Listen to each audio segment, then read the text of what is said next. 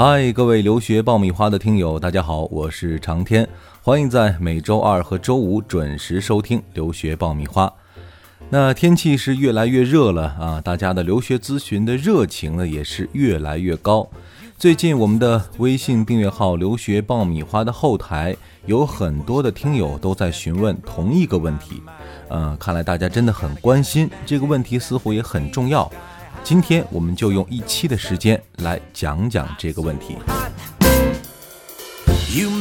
在美国呢，有一个知名的流行品牌叫。Gap Gap 啊，大家应该都听说过。呃，我们今天要讲的这个问题呢，和它长得很像啊，字母是一个都不差，就是顺序有一些差别。没错，我们今天要聊一聊 GPA。嗯，说到 GPA 呢，对于已经开始准备申请的这一些听友来说，应该不会陌生。但对于那些刚刚接触留学申请的朋友来说，这个词可能还会有一些不太了解。我们先来简单解释一下。那 GPA 英语的全称呢是 Grand Point Average，意思呢就是平均成绩点数啊，我们也可以叫做平均分数或者平均绩点。其实呢就是国外的学校来计算成绩的一种考核方式。呃，在美国普通课程的 GPA 满分一般是四分，也就是说拿到 A 你就可以得到四分，B 呢是三分，C 是两分，D 是一分。而一些高级课程，比如说荣誉课程或者是 AP 课程的话，单科的 GPA 满分可能会达到五分，甚至是六分。在计算 GPA 的时候呢，精确度往往会达到小数点后的一到两位，哈，一般来说是一位。所以呢，我们在聊留学的时候，经常会听到说 GPA 是三点零啊，或者三点八等等等等。由于国内的学校呢是不采用这种计算方法的，所以在申请留学的时候呢。GPA 一般都是由学生提供长时间，一般是两年、三年或者四年的成绩单来进行一个加权计算出的。那具体的计算方法其实有很多种，呃，我们来介绍一种比较普遍的方式哈。刚刚也说到了，那一般美国的学校课程的计算方式呢是 A 为四分，B 呢是三分，C 是两分，D 是一分。如果是 E，也就是不及格的话呢，则是零分。那 A 减呢，一般是记作三点六到三点八；B 加会记作三点二到三点四，以此类推。呃，在记录每一科的成绩之后呢，根据学分来进行一个加权平均，就会得出这一个学生的 GPA。呃，如果是你的 GPA 啊在三点四的话呢，也就是表明哈，平均成绩基本上是在八十五分以上。啊，上面说到的是一个简单的计算方式哈。其实，在北美学校的申请过程当中呢，大学的 GPA 还有托福、雅思等等的语言成绩，都是招生官比较看重的几个考核的标准。但是，GPA 在申请的过程当中，它的重要性到底有多大啊？是不是像很多人口中所说的 GPA 定乾坤呢？下面我们就来详细聊一聊。很多咨询留学的学生和家长啊，一开口就会询问你说：“哎，这个 GPA 到底有多重要？是不是决定申请成败的决定性因素呢？”其实啊，这个问题还真的是不太好回答啊。实际上，没有人能够非常具体的告诉你 GPA 到底有多重要啊。笼统的说呢，我只能这么来回答：GPA 不是万能的，但是没有 GPA 有的时候也是万万不能的。说的其实有一些含糊，但实际情况确实也是这样。我们就拿申请美国学校做一个例子来分析一下哈。首先呢，美国的高等教育制度呢，作为当今世界上最先进的教育制度之一，它的发展是非常完善的。一方面，学校呢是真正在挑选人才，不同的人对于人才的定义不同，所以不是一个分数就可以完全衡量的。而且呢，呃，美国是比较提倡发扬个性的这一种教育氛围。虽然在整体流程上，为了方便管理和考核呢，会有一个比较统一的制度啊，比如说通过 GPA 啊，或者说 SAT 啊，还有推荐信啊、申请文书等等等等这样一些因素来进行综合判断。但是，不同的学校啊，甚至是同一个学校的不同系别之间，它在理解上。都会有一些区别和差别，所以呢，大家都知道 GPA 重要，呃，大量进入名校的学生一般都是你看哈，都会有非常漂亮的 GPA 成绩。但是你也会发现，有一些 GPA 并不是很高的学生也会被名校所录取，甚至会出现一些 GPA 不到三点零的学生，最终也拿到了一个漂亮的 offer。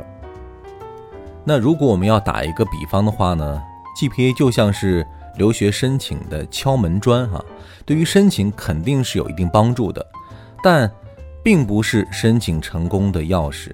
如果你的 GPA 差的不是很多的话，还可以用其他的一些辅助的方式和资料来或多或少弥补一下啊，比如说你在学校里参加的活动、获奖的情况、实习，还有工作的经历等等等等。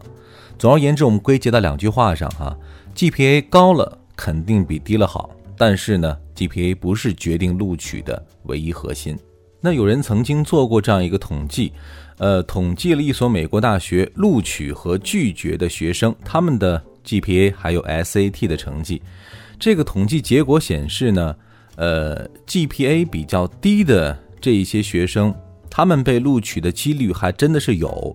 但是当 SAT 成绩低于一定分数的话，这个被录取的可能性就微乎其微了。所以呢，建议大家面对 GPA 这个问题，首先要有一个客观和科学的心态，这样呢，才能更加稳妥的把握申请过程当中的 GPA 成绩。好了，我们前面介绍了什么是 GPA 啊，另外呢，应该用什么样的心态来看待 GPA？当然，我们的节目不能只讲道理，不讲干货哈。下面呢，就来给大家简单的介绍一下，在不同的申请阶段对 GPA 会是一个什么样的要求。呃，另外呢，针对不同排名的学校，GPA 大概会是一个什么样的参考区间？当然，这个数据绝对不是一对应的啊，只是嗯，给大家一个参考的范围，每个人。还必须根据自己的具体情况去细致的分析哈。我们先来说一说，在本科的申请阶段，其实，在国内的高中呢，大多数对于这个成绩的开具管理并不是非常严格，呃，不同学校执行的政策也不太一样，但大多数学校呢，基本上还是放的比较开的啊。比如说，家长和学校。呃，拉一拉关系啊，或者通过一些其他的渠道和途径啊，呃，应该都能开出一份比较漂亮的 GPA 成绩。即便是在很多顶尖的高中啊，在这个问题上也会是一个放的态度。当然了，不想为难学生嘛，所以申请 Freshman 的时候呢，国内高中的 GPA 学校一般不太会看重，或者说呢，不会那么看重，因为基本上了解国内的。高中成绩开具的这样一个状况哈，相反学校会比较关注 SAT、AP、ACT 或者是 IB 分数之类的这样的方式去考核学生的学术能力。呃，另外有一些学校也会比较在意你的 rank，也就是在班级里的排名，呃，这样一个因素。当然了，如果你是美高档或者是海高档的话，那这个 GPA 成绩就非常重要了啊，因为这个。一般来说是很靠谱的一个成绩，当然也会有一些水分，但水分不会那么多。所以呢，如果你是要申请美国排名前五十的学校，尤其是排名前二十的这种顶尖学校，那你的 GPA 一般不应该低于四点零。那如果是低于这个成绩的话呢，就会是一个硬伤。呃，另外呢，还有一种状况就是，有的时候你会看到 GPA 成绩比较高，比如说四点五之类的，有可能它会是通过。AP 呃加权的这种算法呃会算到四点五，但一般的算法来说呢，四点零在你申请前五十学校的时候，应该说是一个呃基本线的这样一个成绩。那我们再来说一说研究生申请阶段，呃，在美国呢，三点零应该是绝大多数的研究生申请的一个及格线哈。你会看到很多学校的网页上都会明确的。写出我们要求三点零，所以呢，只要你低于三点零的话，那应该就是一个绝对的硬伤了。如果你是要申请前五十或者说前二十的学校，应该达到一个什么水平呢？这个其实很难讲，因为不同的学校、不同的专业真的不太一样。嗯，但是给大家提供一个呃比较普遍的一个参考吧。呃，一般来说的话，前五十的学校。三点三会是一个及格线啊。那三点五以上相对来说是比较有把握的。那如果你是要申请前二十学校的话呢，一般来说要达到三点六到四点零之间，嗯，这其实可能才会是一个你和别人竞争的一个及格线。